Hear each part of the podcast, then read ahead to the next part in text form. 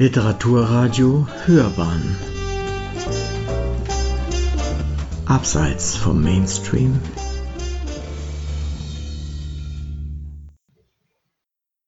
Liebe Zuhörerinnen, willkommen zu einer neuen Folge von Literatur wird Oper.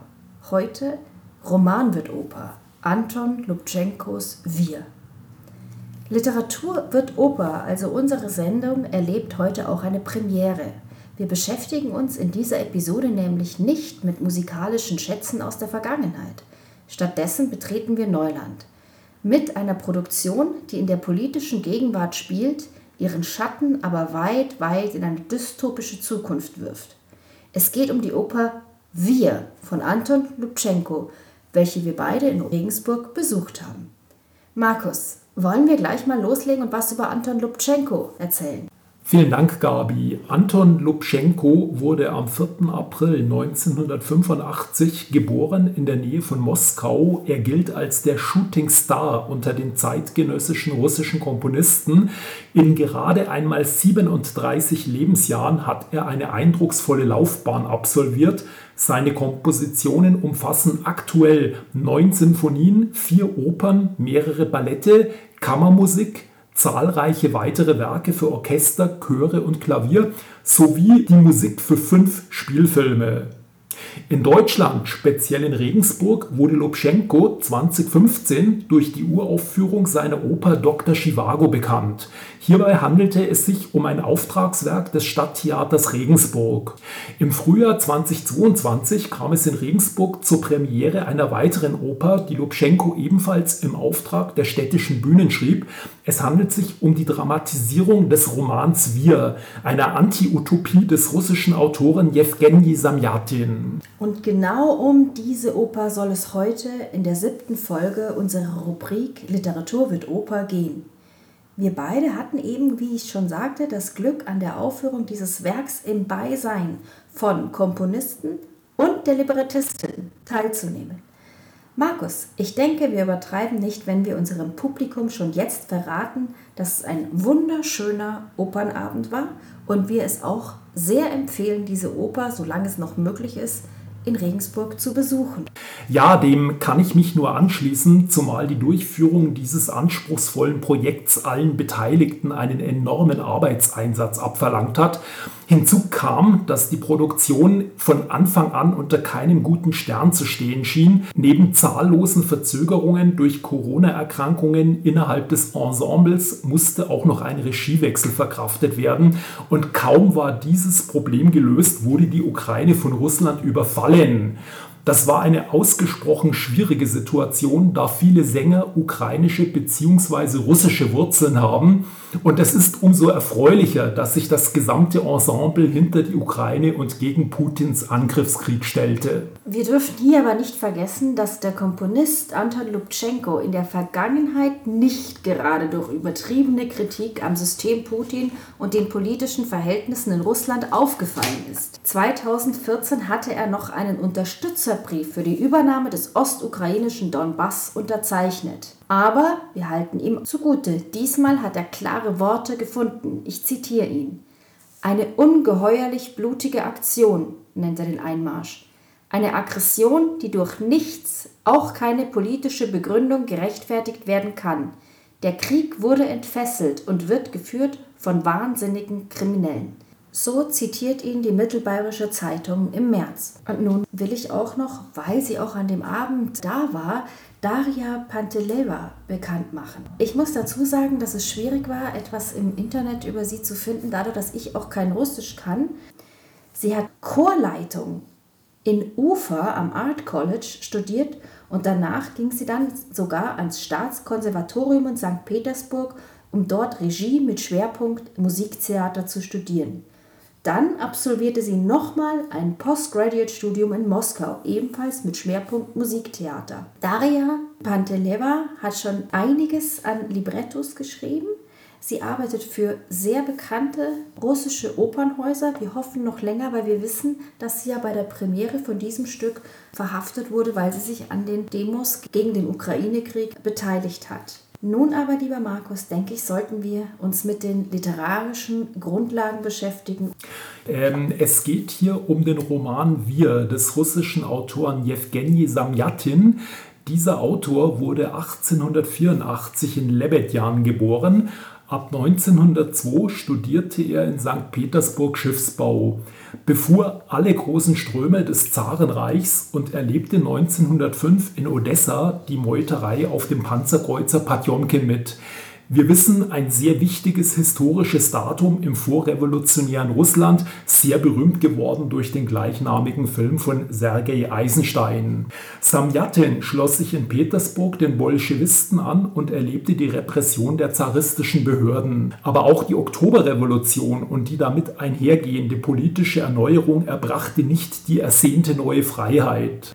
Der 1920 entstandene Roman Wir fiel der sowjetischen Zensur zum Opfer.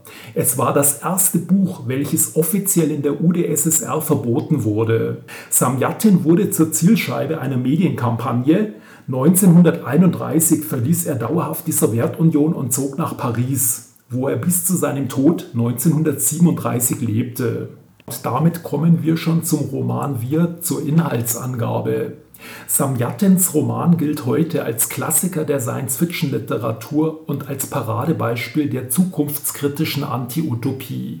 Weitere wichtige Werke dieses Genres, wie Aldous Huxleys Schöne neue Welt, George Orwells 1984 und Ray Bradburys Fahrenheit 451 wurden stark von Samjatins Roman beeinflusst. In Wir findet das gesellschaftliche Leben unter einer großen, die Außenwelt hermetisch abriegelnden Kuppel statt. Die Menschen tragen keine Namen, sondern Nummern. Im sogenannten einheitlichen Staat folgt das Leben streng mathematischen Grundsätzen. Fortpflanzung ist behördlich reglementiert. Die hierzu erforderlichen Sexualpartner werden nach einem staatlichen Lotteriesystem stundenweise zugeteilt. Doch einige Nummern begehren auf und stellen das bestehende Regime in Frage. So der Roman. Aber wie fand nun unser Komponist Anton Lubchenko zu diesem Stoff? Ja, in einem Interview gab er an, den Roman vor 20 Jahren als Schüler gelesen zu haben. Nicht offiziell in der Schule, denn das Buch war nicht so einfach zu bekommen. Hierzu muss man wissen, dass wir bis 1988 überhaupt nicht in der Sowjetunion gedruckt werden durfte, aber auch in den folgenden Jahrzehnten wurde die Verbreitung offenkundig behindert und Lubschenko war von der modernen Aussage des Romans beeindruckt. Und auch hier können wir wieder Anton Lubchenko selbst zitieren, wenn er sagt, so vieles aus dem Buch ist inzwischen Realität geworden. Gott sei Dank nicht alles. In unserer digitalen Welt müssen wir Sorge tragen, nicht unsere Individualität, Freiheit und Emotionalität aufzugeben. Der Roman zeigt, was passiert, wenn aus Menschen Zahlen werden. Dann ist der Schritt, sie auszulöschen, nicht weit. Und für uns stellt sich ja auch die Frage, wie und wo können wir diese Oper einordnen? Der Komponist selbst nennt sie eine musikalische Farce ich muss gestehen, ich kann mit dem Begriff noch nicht so viel anfangen. Vielleicht gehen wir da etwas ins Detail, was wir denken. Ja, ich habe mir jetzt mal erlaubt, diese Oper dem Genre musikalische Dystopie einzuordnen, auch wenn ich gar nicht weiß, ob es das eigentlich gibt. Einfach aus dem Grunde, weil Zukunfts- oder Science-Fiction-Sujets zumindest in den bekannten Opern kaum verbreitet sind. Also auf Anhieb fallen mir nur die drei Opernversionen zu Stanislav Lems Solaris ein und dann gibt es noch zwei Opern zu Kurt Vonneguts Roman Schlachthof 5 oder Der Kinderkreuzzug.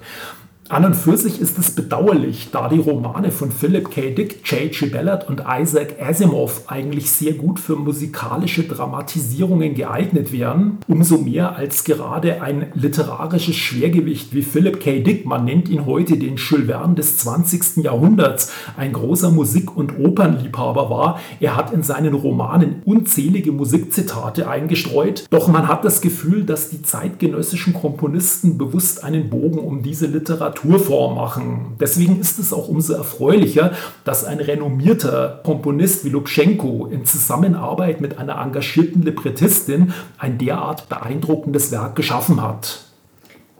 Und nicht zu vergessen die hohe tagespolitische Brisanz und dass dieses Werk so wahnsinnig vielseitig interpretierbar ist. Ich gehe davon aus, dass den Zuhörern die Handlung der Oper Wir eher unbekannt ist oder der Roman und will kurz zusammenfassen. Jedenfalls ist die Geschichte ange angelegt in einer Glasstadt, möchte ich es nennen ist, die Menschen haben keine Namen mehr, Vorname, Nachname, sondern die Menschen sind eingeteilt in einen Buchstaben, der interessanterweise lateinischer Buchstabe ist, und Nummern. Und sie werden in dieser Stadt geleitet, gelenkt. Unser Protagonist ist ein unendlich staatstreuer Typ. Er will sich mit dem Regime, mit der Welt engagieren, in der er lebt. Er ist selber Ingenieur und entwickelt für das Regime eine Art Rakete. Wichtig ist nun, dass er aber langsam Gefühle entwickelt für eine Frau und es gibt noch eine zweite Frau und dadurch kommt er in einen emotionalen Strudel, möchte ich es fast schon nennen, dass er Angst bekommt. Und so geht er zum Arzt. Und der Arzt stellt dann tatsächlich fest, dass der Hauptdarsteller eine schwere Erkrankung hat, die unbedingt zu entfernen ist, chirurgisch. Es entwickelt sich nämlich eine Seele in ihm. Und ich finde, das ist wirklich ein sehr schöner Teil der Geschichte, weil mit dieser Seele weiß er auch nicht, wie er damit umzugehen hat. Will er sie operieren lassen, will er sie nicht operieren lassen? Gefühle entwickeln sich dadurch. Er kann dann sogar, so viel sei gesagt, einmal in die Außenwelt gehen und wird dann wieder mit neuen, also außerhalb dieser Glaswelt scheint es noch eine Welt zu geben, und wenn dann auch damit konfrontiert. Die Geschichte ist ebenso düster wie interessant und bizarr. Sie hat ihren ganz eigenen düsteren Charme. Dann wollen wir uns mal an die Interpretation machen. Zunächst, was die Handlung angeht, da kann ich nur sagen, die lehnt sich sehr stark an Samyatins Roman an. Es gibt eigentlich nur minimale Abweichungen.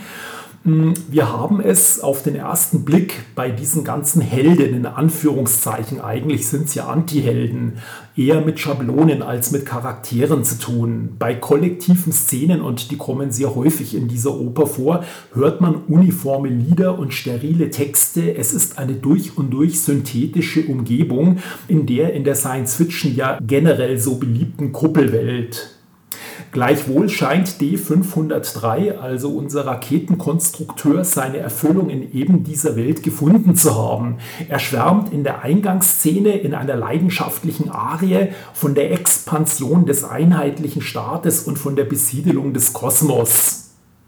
Weder interessiert ihn der verbotene Kinderwunsch seiner Sexualpartnerin O90, von Liebe kann man hier eigentlich gar nicht reden, noch interessiert ihn die Hinrichtung eines Künstlers, der nicht staatskonform war. Und da erscheint plötzlich I330. Ich möchte sie als eine futuristische femme fatale bezeichnen und sie wirbelt Ds graue Wunderwelt gründlich durcheinander. Mit ihrer Hilfe durchbricht D503 die Glaskuppel und wie in Platos Höhlengleichnis erkennt er eine Außenwelt von ungeahnter Schönheit, sieht erstmals Natur und spürt die Wärme der Sonne. Aber er hat die Gegenwehr des Regimes unterschätzt. Ebenso wie Is Hintergedanken, die vor allem an den Bauplänen zum Raumschiff Integral interessiert zu sein scheint. So ganz schlau wird man da nicht. Weder im Roman und auch nicht in der Oper. Ja, und unser D bezahlt dies alles mit dem Verlust seiner Seele, genau wie Winston Smith in 1984 vom System gebrochen wird oder der Wilde in Schöne neue Welt zur Schlinge greift. Ja, und das ist ausgesprochen deprimierend. Aber die späteren politischen Ereignisse haben Sanjatin mehr als recht gegeben. Ich fühle mich hierbei an die Gegenwart erinnert. In diesem Zusammenhang möchte ich den Komponisten nochmals zitieren. Meine Oper, sagt er, ist nicht nur ein bitteres Pamphlet über das totalitäre Regime. Dies ist eine Geschichte über grandiose Liebe während militärischer Umwälzungen. Dies ist sowohl ein Gebet für den Frieden als auch ein rasender Schrei über die Ungerechtigkeit blutiger Kriege und Revolutionen. Damit unser Opernalarm gerade jetzt inmitten von Gräueltaten ertönt, damit er mit glühenden Eisen das Gewissen derer brennt, die den Krieg unterstützen oder rechtfertigen. Nun will ich mich aber auch noch der Musik zuwenden. Ich persönlich fand sie als sehr vielfältig. Was mir gut gefallen hat an dem Werk war, dass man unterschiedliche Szenerien mit unterschiedlicher Musik hinterlegt hat, bis zu einer Art russischem Rap. Und das andere erinnerte mich dann wieder mehr an ganz klassische russische Opern. Ich war sehr begeistert von der Musik. Vielleicht fehlt einem ein bisschen, wenn man so wie ich aus der italienischen Szene, sage ich schon, kommt, Arien, die einem ins Ohr gehen und die einem bleiben. Aber grundsätzlich hat mir die Musik sehr, sehr gut gefallen. Die Einflüsse der Musik bei Lubschenko kommen vor allem von Mussorgsky und von Schostakowitsch. Also diese beiden Komponisten sind omnipräsent. Das spürt man während der ganzen Oper. Was auch daran liegen dürfte, denke ich, dass sich diese beiden Komponisten in ihren Opern mit ganz ähnlichen Charakteren und Schicksalsfragen beschäftigt haben, nämlich der Unterdrückung des Menschen, sowohl als Individuum wie auch im Kollektiv. Und im Kontrast zu diesen harten, dissonanten Klängen, die die Massenszenen musikalisch untermalen, sind die Duette zwischen I und D durch den sogenannten russischen Estrada-Stil geprägt. Dabei handelt es sich um die russische Variante des europäischen Schlagers, die sich durch sehr farbige, harmonische, fast schon atmosphärische Klänge auszeichnet. Unabhängig von Semjatins Romanvorlage vertonte Lubschenko in diesen Szenen Gedichte von Marina Zvetaeva, einer in Russland hochgeschätzten Dichterin des 20.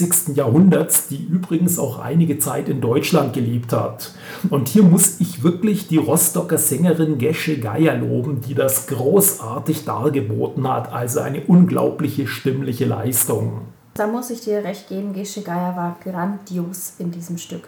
Und dann gibt es ja die Figur des großen Wohltäters, die wurde mit dem Sopranisten Onur Abazi besetzt. Ich hoffe, ich habe den Namen richtig ausgesprochen. Der lieferte schauspielerisch wie musikalisch eine herausragende Leistung ab. Er ist ein Männersopran, also mit dieser einschmeichelnden und gleichzeitig so gefährlichen Farinelli-Stimme hat er eine ganz besondere Wirkung erzielt. Es lässt den Diktator dieses einheitlichen Staates gefährlich gleichzeitig, aber auch lächerlich erscheinen erscheinen. Ja, ich finde auch der große Wohltäter, der also als Mann auf der Bühne ist, als Mann agiert, das System lenkt und leitet, Riesenmacht hat und dann hat er diese zarte Frauenstimme. Das hat mich wieder so eine Art gläserne Stimme erinnert. Ich kann das sehr, sehr schwer beschreiben, aber es hat unglaublich gut in diesen Zusammenhang gepasst und war fast etwas beängstigend, also noch beängstigender als die Geschichte an sich. Ja, das ging mir genauso und ich möchte abschließend auch noch den Chor des Stadttheaters ausdrücklich loben, der in weiten Teilen dieser Oper zum Einsatz kommt. Das waren höchst anspruchsvolle Partien und natürlich das Orchester, das Corona-bedingt auf 28 Musiker reduziert werden musste. Und jetzt stellt sich die Frage, wie es mit dem Werk weitergehen wird. Es ist jetzt erst auf der Bühne, es gibt es jetzt erst seit ein paar wenigen Wochen. Wird es deutschlandweit oder gar international Anklang finden? Ich würde es mir wünschen. Eines können wir, glaube ich, mit Sicherheit sagen. In Russland wird es nicht so schnell aufgeführt werden. Zumindest kann ich es mir nicht vorstellen. Und jetzt ist es eben spannend. Wird es eine Radioeinspielung geben und dadurch eben einem größeren Publikum vorgestellt werden? Oder wird es gar an anderen Opernhäusern adaptiert werden? Man darf wirklich gespannt bleiben. Aber es gibt noch ein paar Aufführungen am Stadttheater Ringsburg. Und ich würde es wirklich empfehlen, diese Oper anzuschauen.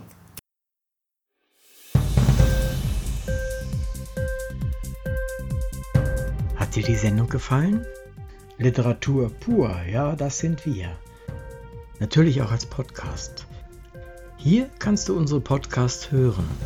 Anchor, Spotify, Apple Podcast, iTunes, Google Podcasts, radio.de und viele andere mehr.